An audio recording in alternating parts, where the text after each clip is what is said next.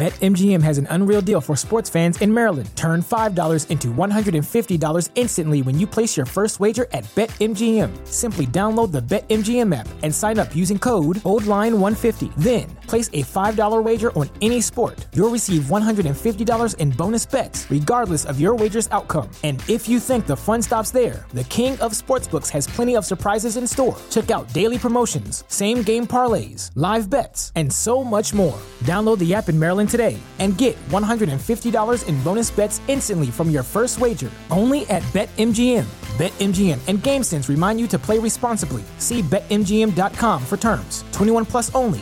Maryland only. New customer offer. Subject to eligibility requirements. Rewards are non withdrawable bonus bets that expire in seven days. From issuance, please play responsibly. For help, visit mdgamblinghelp.org or call 1 800 Gambler in partnership with MGM National Harbor. Promotional not available in Washington, D.C. Allô,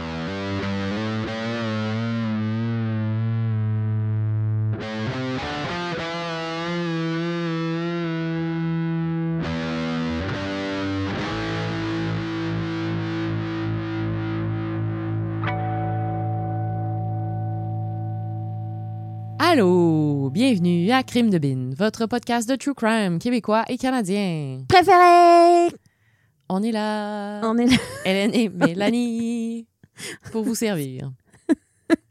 Je sais pas si on entend en arrière, en background, Non, mais on est dans le sous-sol chez Hélène, puis le... son chien est en train de s'entraîner en haut sur un, un row machine. Une roulette. Non, c'est une petite roulette d'ab- d'abdos. Oh shit, terre, capable de faire ça? Ouais. En tout cas, il se roule, puis on l'entend un peu.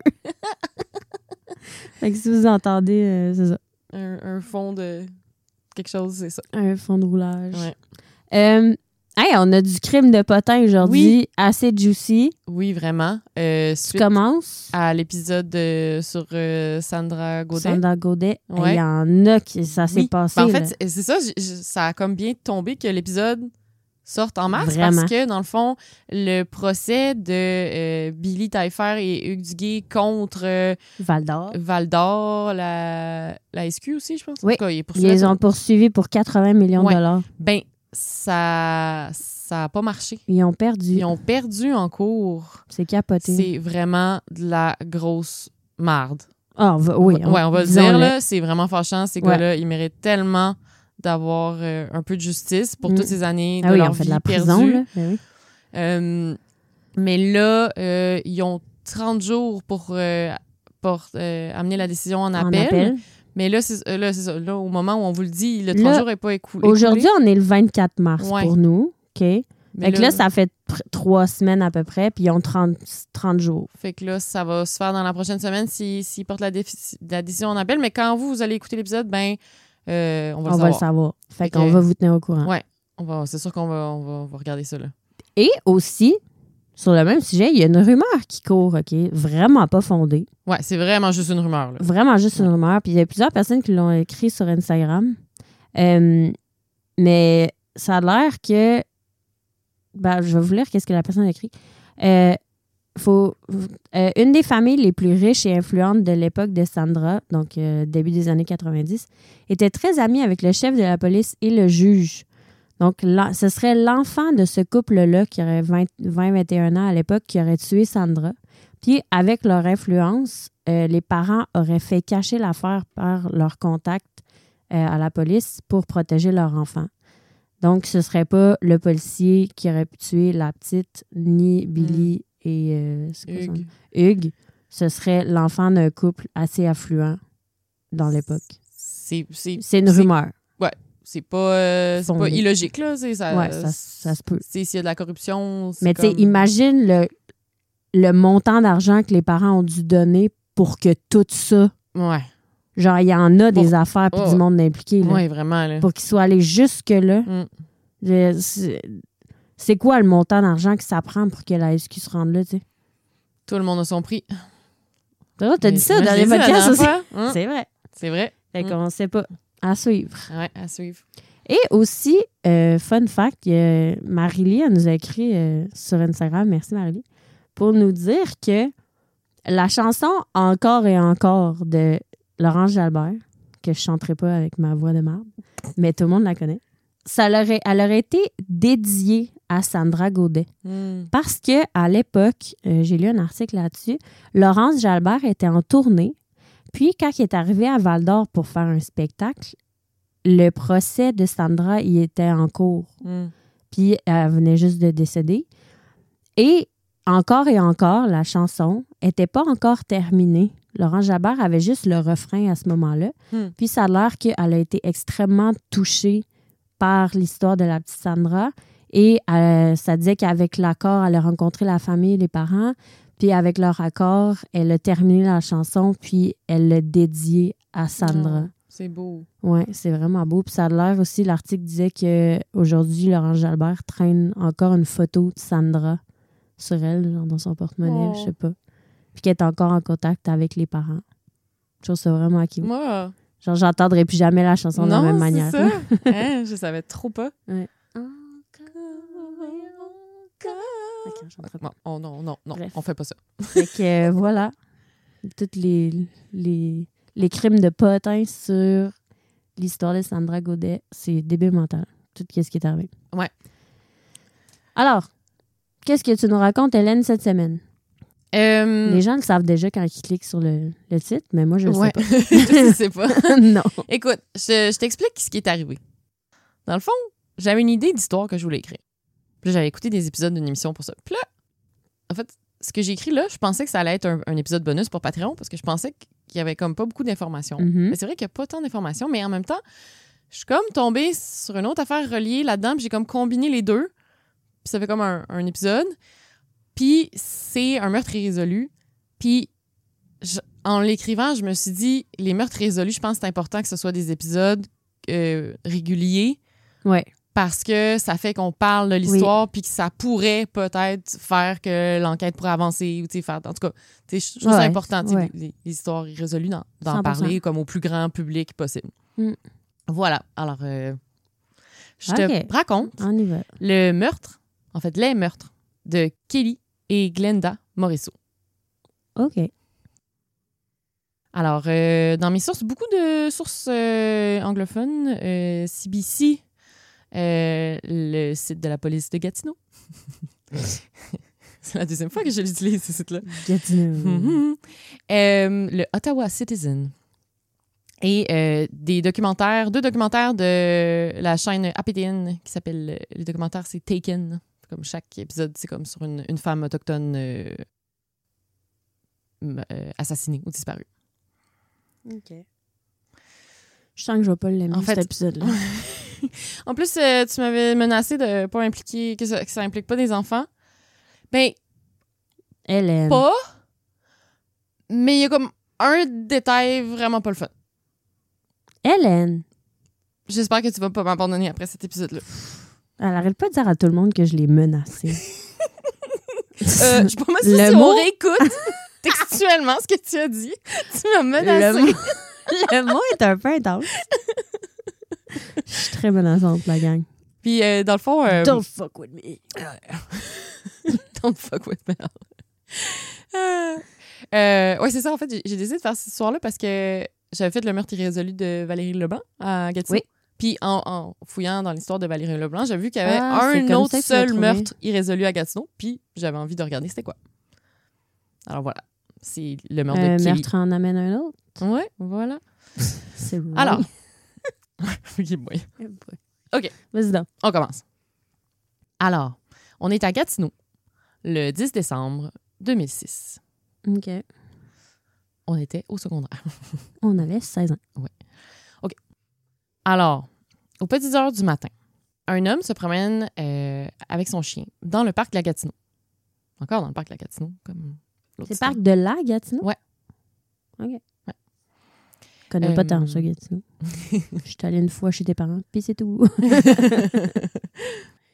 Alors, on est dans le parc la Gatineau, dans le secteur euh, du stationnement P3. Donc, c'est proche euh, de la rue Gamelin. Pour ceux qui connaissent Gatineau, là, c'est euh, dans le secteur qu'on appelle le plateau.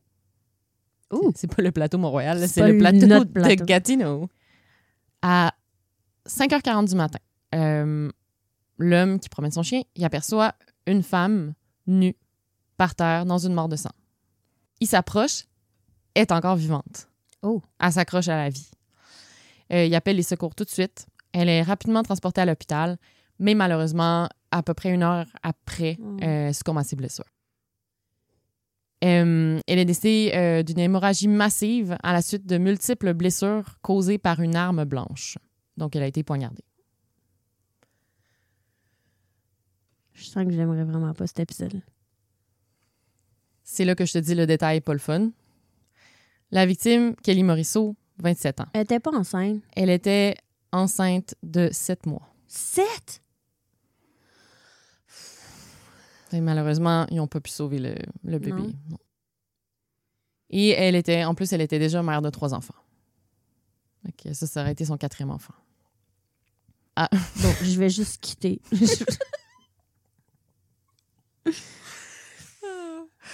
Ouais, non, c'est vraiment triste. Mais c'était la seule twist enfant. et Après ça, il n'y en a plus. Promis. Mais même là, genre, c'est tellement triste. Je sais, c'est vraiment triste. Ok, continue. Ok. Calé. Alors, je te parle de Kelly.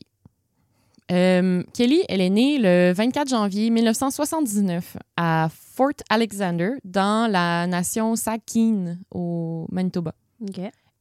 Euh, c'est ça, je pense que c'est la même nation d'où venait euh, Tina Fontaine, qui était euh, ah oui. un épisode qu'on a fait. Irrésolu aussi, passée. non? Ouais, Irrésolu aussi.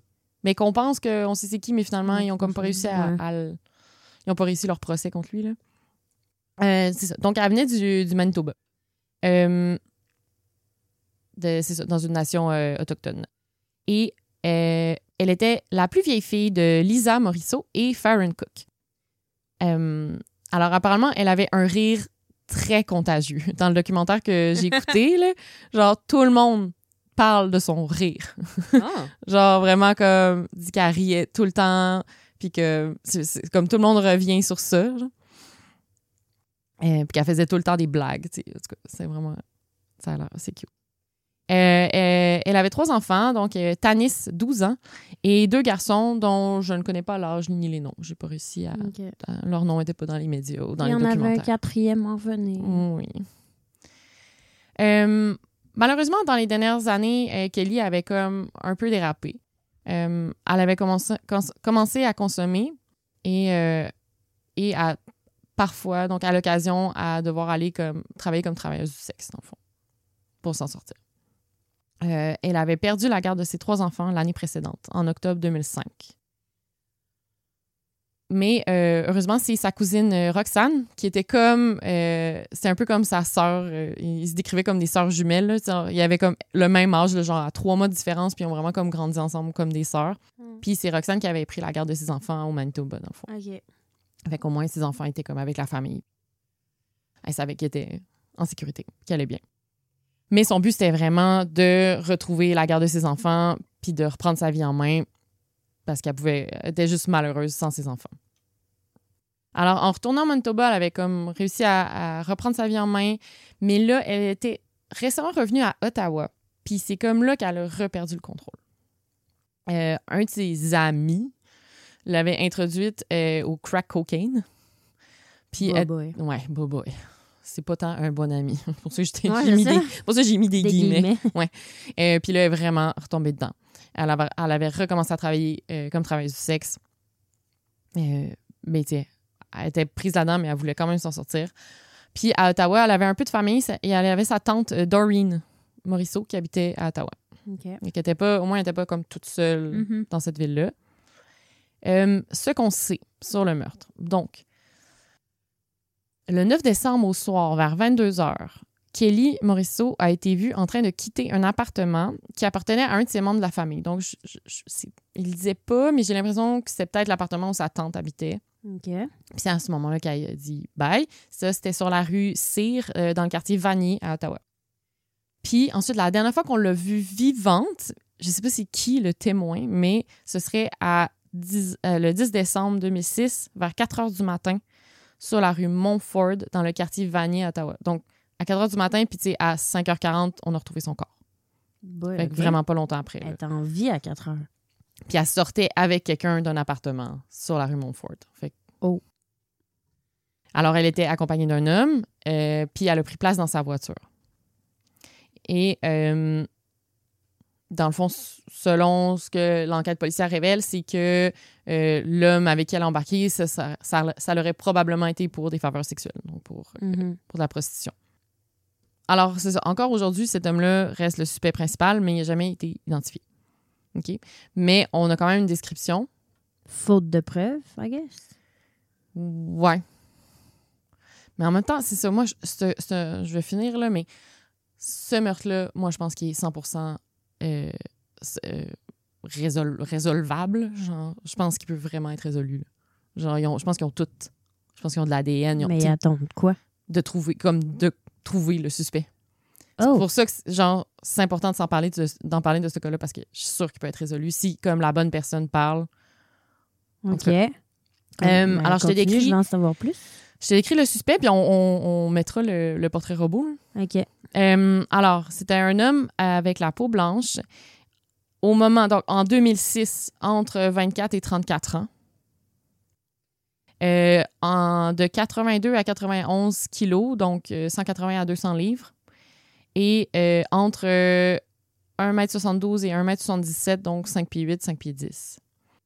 Euh, Crème, euh, c'est quand même, euh, quand même précis, précis. mais ça peut quand même être vraiment beaucoup de jeunes. Oui, vraiment. Euh, il avait une stature athlétique, les cheveux blonds, courts et frisés.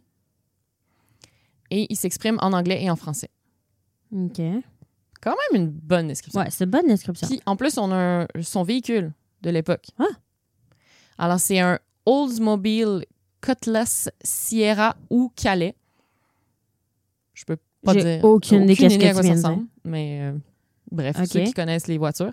Euh, de, datant de 85 à 90, donc quand même un vieux véhicule. Ouais.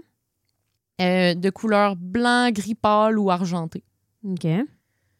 Euh, avec des enjoliveurs à rayons, aucune trace de rouille et était en excellent état et très propre. OK. C'est quand même, on a beaucoup de Ben, choses. C'est ça, on a beaucoup de choses, là. vraiment. Là. C'est beaucoup de témoins qui ont rassemblé toutes Mais ces c'est ça, en fait, informations-là? ben, je, pense aussi qu'il y avait peut-être des vidéos de caméras de surveillance de caméras de surveillance qui ont permis à la police de, de donner encore plus de détails. Là, mais mais c'est ça, je sais pas. C'est sûr qu'il y avait des témoins oculaires aussi là-dedans. Oui. là.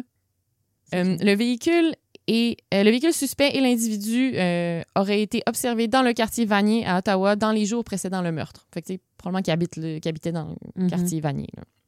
Pas mal sûr qu'ils habitent plus là. Ouais, s'il est pas trop cocombe, il habite plus là. En même temps, on aimerait ça qu'ils soient un peu cocons.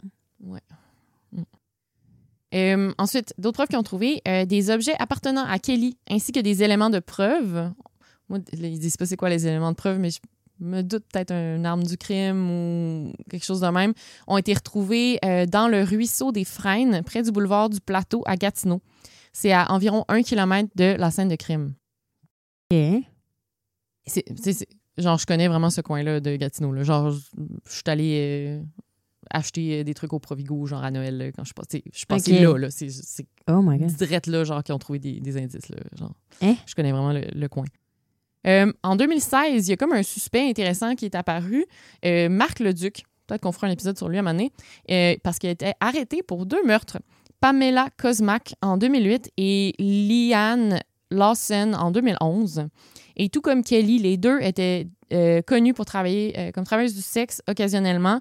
Et euh, puis il y aurait eu d'autres similarités en plus entre les, les meurtres et celui de Kelly. Mais la police a bien investigué ce suspect-là, mais finalement, ça n'a rien donné. Merde. Et là, dix ans plus tard, donc en 2016, la police fait des nouvelles révélations. Dans, après, c'était comme les dix ans du meurtre. Fait que là, la police, dans, dans le but de faire avancer l'enquête, ils font des nouvelles révé- révélations. Fait que, la police, ils gardent tout le temps des preuves puis des, euh, des indices comme Ouais. cachés pour savoir si un jour quelqu'un vient avouer le meurtre, ben ils peuvent contre-vérifier Mhm. s'il y a les bonnes informations ou pas que, qui sont jamais sorties au public, dans le fond. Les hold back evidence qu'ils disent en anglais. BetMGM has an unreal deal for sports fans in Maryland. Turn $5 into $150 instantly when you place your first wager at BetMGM. Simply download the BetMGM app and sign up using code OldLine150. Then, place a $5 wager on any sport. You'll receive $150 in bonus bets, regardless of your wager's outcome. And if you think the fun stops there, the King of Sportsbooks has plenty of surprises in store. Check out daily promotions, same game parlays, live bets, and so much more. Download the app in Maryland today and get $150 in bonus bets instantly from your first wager. Only at BetMGM. BetMGM and GameSense remind you to play responsibly. See BetMGM.com for terms. 21 plus only. Maryland only. New customer offer. Subject to eligibility requirements. Rewards are non withdrawable bonus bets that expire in seven days. From issuance, please play responsibly. For help, visit mdgamblinghelp.org or call 1 800 Gambler in partnership with MGM National Harbor. Promotional not available in Washington, D.C. Alors, qu'est-ce qu'il révèle? Le suspect principal aurait emprunté une route qui servait de voie de service pour les véhicules d'urgence pour sortir du stationnement P3 entre 4h et 5h40 le matin du 10 décembre 2006. Euh, c'est le chemin qui mène jusqu'au boulevard Saint-Raymond. Aujourd'hui, c'est une piste cyclable et un chemin piéton. Il n'y a plus de véhicules qui passent là aujourd'hui, mais à l'époque, ça passe encore. Euh, il n'aurait pas seulement laissé des effets personnels de Kelly dans le ruisseau, mais aussi derrière le multiplex cinéma au 115 boulevard du Plateau. Donc, le suspect serait sorti à plusieurs reprises de son véhicule pour se débarrasser des preuves. Ah, il est dispersé. Ouais, c'est ça. Il a fait plusieurs arrêts là, dans le même petit coin. là. Et un détail de l'autopsie qui n'avait pas été révélé. Kelly se serait débattu vigoureusement, au point que les policiers sont pas mal certains que le suspect devait être blessé après l'attaque. Et là, moi, c'est quand j'ai lu ça, je me suis dit, ils ont de l'ADN. C'est sûr Moi, je que pense oui. qu'ils ont du sang du, du suspect. Puis c'est pour ça qu'ils ont pu blanchir euh, l'autre qui, pense, tu sais, qui ont pensé pendant un moment. là Ouais. parce qu'ils ont dû comparer son ADN. puis ça devait- Fait que moi, c'est pour ça. Ça, là, quand j'ai lu ça, je suis comme, ce meurtre-là, il est 100% résolvable. Genre, c'est sûr.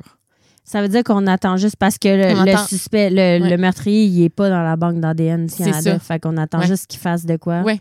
Faut qu'ils puissent, faut que quelqu'un leur donne le nom du suspect qui puisse comparer Ouais. les preuves qu'ils ont, puis, puis boum. Ou on sait jamais s'il commet un autre meurtre ou il fait quelque chose d'autre, il va être dans la banque d'ADN et voilà. S'il se fait pogner pour, s'il se fait pogner pour d'autres choses, ouais.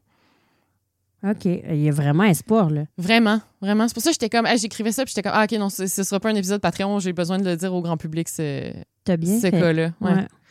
Euh, les, euh, puis là, quand tout ça s'est sorti, par exemple, les amis puis la famille de Kelly étaient comme pas mal fâchés d'apprendre que la police avait gardé ces, infor- ces informations-là secrètes parce qu'ils pensent que ça aurait pu aider à retrouver le suspect, tu sais. Tu sais, juste, tu juste de savoir qu'il avait passé par ce chemin-là, tu si quelqu'un ce matin-là avait dit Hey, moi j'ai vu un véhicule, tu Ah, parce qu'il est sorti par le truc d'urgence? Ouais, tu Ah. ou même, ah, qui est allé derrière le cinéma, ben, si quelqu'un était comme Mm. proche du cinéma, puis il a vu ce matin-là quelqu'un, tu sais, ça aurait comme pu. Mais là, plus dix ans d'indices. plus tard, c'est un peu trop tard. Ben, c'est ça, le Les 10 gens ans se plus tard, rappellent Tu plus. te rappelles-tu qu'est-ce que tu faisais le matin du 10 décembre 2006? Ouais. Moi, non. Aucune idée. C'est ça. Ouais. Euh, en 2021, donc vraiment récemment, une récompense euh, atteignant 50 000 euh, est offerte par Jeunesse au Soleil pour toute personne qui fournirait une information menant à l'arrestation et à la condamnation des personnes responsables de, ce- de cet assassinat.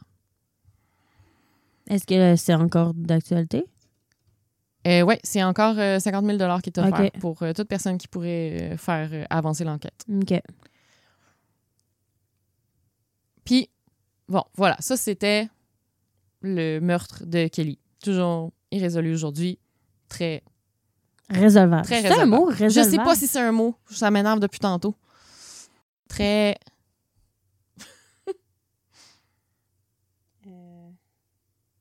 Oui, euh, non, résoluble.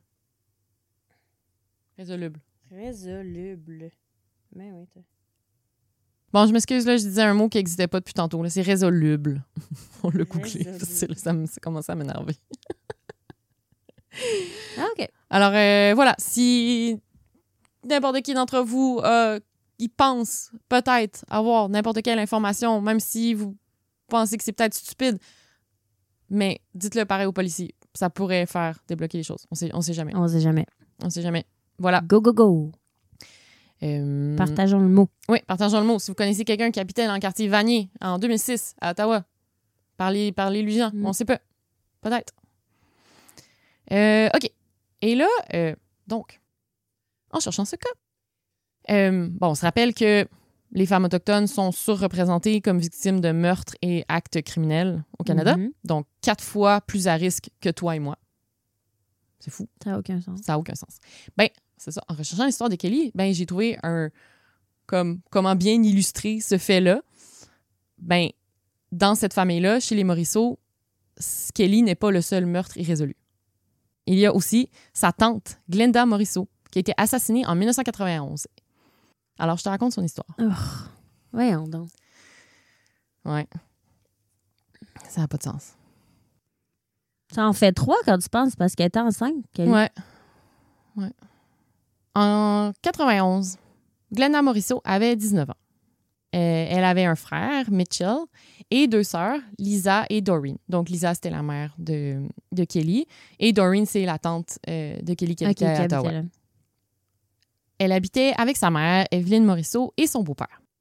Glenda était décrite comme une jeune femme joyeuse, amicale, euh, qui était dans une bonne relation amoureuse cette année-là. Elle était belle, populaire, euh, puis elle avait un rêve. C'était de partir un band de musique avec seulement des femmes autochtones. Oh, Tu sais, en 91, là, euh, les droits des Autochtones, euh, on on n'était pas, on pas là. Non. On était très loin. Et euh, sa meilleure amie, Rebecca Chartrand, euh, raconte euh, qu'elle avait mis tout son argent sur une guitare électrique blanche. oh, je trouve qu'elle avait vraiment l'air cool. genre. vraiment? Juste arrêter mon amie. Dans un band de girls en plus. euh, elle aimait sortir, euh, mais, mais était quand même souvent à la maison, tranquille, très proche de sa famille. Euh, et quand elle était enfant, son surnom, c'était Boogeyman.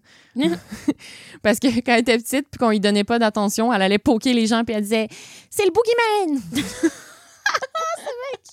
bien cute! The Boogeyman Band. Oui. Euh, alors, le 17 juillet de cette année-là, donc en 1991. euh, oui, puis euh, tout ça, je l'ai comme pas dit, mais on est à, on- à Winnipeg. Ah, OK. Ouais. Dans le Oui. fond, parce qu'elle aussi, elle vient de la nation Sakin, qui est proche de, de Winnipeg, dans le fond, Manitoba. Alors, le 17 juillet. euh, elle sortait cette soirée-là, et d'ailleurs, euh, Kelly et sa cousine Roxane, ils ont dit bye quand elle partait cette soirée-là. Ils- Oh. ils l'ont vu euh, pour la dernière fois. Euh, donc, elle sortait pour aller jouer au billard et boire des bières avec euh, sa sœur, Doreen, sa mère et son beau-père, puis aussi des amis, euh, au- à l'hôtel Stock Exchange, sur l'avenue Arlington et Logan à Winnipeg. OK. Alors, ceux qui connaissent Winnipeg, ça a l'air que ça se passe dans un hôtel. C'est quand même drôle. Au lieu le bar Genre, de l'hôtel, c'est là que ça se passait en 91. Ça a l'air. À la fermeture du bar, euh, Doreen ramène Glenda chez elle, au 77 avenue Logan. Il était environ 2h30 du matin. Bon, je pense, c'est, mettons, dans le documentaire que j'ai écouté, il disait pas explicitement que les deux étaient, étaient bien chaudes, mais j'ai l'impression que oui. qui est bien normal. On est déjà revenu. du bar à 2h30. Ouais, Il y a des bonnes chances. Ouais, c'est ça. On connaît ça. Euh, alors, là, ce qui est arrivé, c'est qu'il était comme arrivé à la maison, puis là, Glenda était comme à côté sur la clôture, pendant que Doreen, elle essayait de débarrer la porte. ça devait être un peu, un peu saoul, puis comme en essayant de débarrer la porte, ça a pris comme un peu de temps. Puis là, pendant ce temps-là, elle a entendu une voiture s'arrêter, puis repartir rapidement. Puis quand elle s'est retournée, Glenda était plus là. Hein? Ouais. Fait que pendant qu'elle essayait de débarrer la porte, dans le fond, Glenda s'est comme fait kidnapper. OK, ouais, c'est ça qui est en boisson parce que là, tu te rends pas compte que. Ouais, c'est ça. Je pense que les deux étaient toutes, Ouais, ouais. étaient bien en slow motion, euh, ben girlo. euh, tu sais, fait qu'ils ont comme pas, elle a comme pas réagi. Aïe, aïe. Eh, tu dois-tu t'en vouloir? Ah, que c'est triste. Euh, donc, vraisemblablement, son meurtrier serait la personne au volant de cette voiture. Alors, au moins, elle a vu la voiture qui était euh, un, un- un modèle plutôt ancien, euh, un, un station wagon. OK. C'est vraiment un char des années 80, Ouais. là, euh, foncé. Puis le conducteur, c'était un homme d'âge euh, moyen, là, genre 30-40. là. OK. Euh, ensuite, sa famille a rapporté sa disparition et, euh, bon, là, directement, la police a assumé que c'était une prostituée. Ben oui. Ben oui, elle était Ben oui, autochtone, puis elle faisait le party. c'est sûr. Hein? C'est, c'est, c'est, c'est sûr. Ouais, on... Franchement, c'était genre une, une jeune femme euh, qui voulait être. euh, À tu 19 ans, t'as dit? sais, Ouais. Ah, calé. Elle, était pas, elle, elle ne travaillait pas comme travailleuse du sexe, non. Euh, alors, pendant des semaines, la famille euh, cherche et c'est finalement le 7 août, euh, donc quelques semaines plus tard, euh, que les policiers sont, allés, sont arrivés euh, au domaine familial et ont demandé qu'est-ce qu'elle portait et de quelle couleur étaient ses ongles. C'est là qu'ils se sont doutés il l'avait retrouvé. Alors, ce qui est arrivé, c'est qu'il y a des employés du d'un chantier euh, qui l'ont découvert. Donc, c'est dans le secteur industriel de Saint-Boniface à Winnipeg, au bout de la rue Youville, proche de la rivière Seine. Comme la Seine à Paris, mais ça a l'air qu'il y a une. Seine, il y a- une à, à Winnipeg. Peut-être un peu moins cute Ouais, que Paris. Euh, Malgré que c'est beau. Winnipeg. je suis jamais allée. Moi non plus. J'ai vu des photos. Mais ça, c'était comme dans un secteur industriel. Fait que, tu sais, Ah ouais, C'était peut-être pas euh, super cute. Là. Euh, alors, son corps euh, était assez décomposé, donc ça faisait probablement plusieurs jours qu'elle était là. C'était l'été en plus. Elle était vêtue seulement d'un t-shirt, de son jacket puis de ses bas, donc elle avait rien. euh, elle était nue à partir de la taille. Ses mains étaient liées dans son dos Hum. et son crâne avait été fracassé avec un bloc de béton. C'est ce qu'on croit qui a causé la cause du décès. Puis en plus. Voyons donc. C'est dégueulasse, là. J'ai mal au cœur. Calique. C'est c'est rough, une autre phrase de détail euh, morbide, là. Euh, dans le fond, euh, elle avait aussi été sévèrement battue. Elle avait des os fracturés dans le visage. Et les policiers pensent aussi que la scène de crime, c'est probablement pas là où on l'a retrouvée, que ce serait probablement dans la voiture. Puis ils pensent aussi qu'elle est, est morte depuis le jour de son enlèvement. là. Tu sais, qu'elle elle- elle n'a Mhm. pas vécu euh, plus longtemps. là. Ça faisait plusieurs semaines qu'elle été était décédée. Non, c'est ça. Euh, la police est convaincue que la motivation du crime était sexuelle. Elle pense aussi euh, que le meurtrier n'avait pas le- nécessairement l'intention de la tuer au départ, que c'était vraiment comme un, un crime sexuel, Mhm. puis que finalement, Il n'y a pas eu le choix, ish. ouais, genre, Ben, que ça a comme viré. euh. En tout cas, ça, c'est la théorie des policiers. là. OK. Et ils pensent aussi que le meurtrier devait bien connaître le quartier de Saint-Boniface. Parce qu'il connaissait ce coin-là où il pouvait Ok. laisser un corps. Là, tu sais, c'était pas, c'était pas Mm. un inconnu de Winnipeg. Là. Euh, malheureusement, l'enquête n'a jamais mené à aucune arrestation ni suspect sérieux. Euh, en 2014, le projet Devote a été créé. Euh, c'est une coopération entre la police de Winnipeg et la GRC pour enquêter sur des meurtres irrésolus. Donc, ils, ont- ils regardent ce meurtre-là un, peu plus sérieusement depuis 2014. Euh, quand, j'ai lu ça, quand Russell Williams, on se rappelle, le Ouais. colonel tueur, Ouais. colonel tueur en série, a été arrêté, la, la famille et la police se sont demandé si ça pourrait pas Ah! être le meurtrier de Glenda parce que euh, son meurtre s'est passé pendant une période de deux ans où euh, Russell Williams était au Manitoba comme instructeur euh, pour les forces canadiennes Oh, shit. à l'école de portage, OK. Puis une, une école à portage de la prairie. Ouais. ça n'a rien mené. ça. Ça n'a rien mené. piste-là? Non.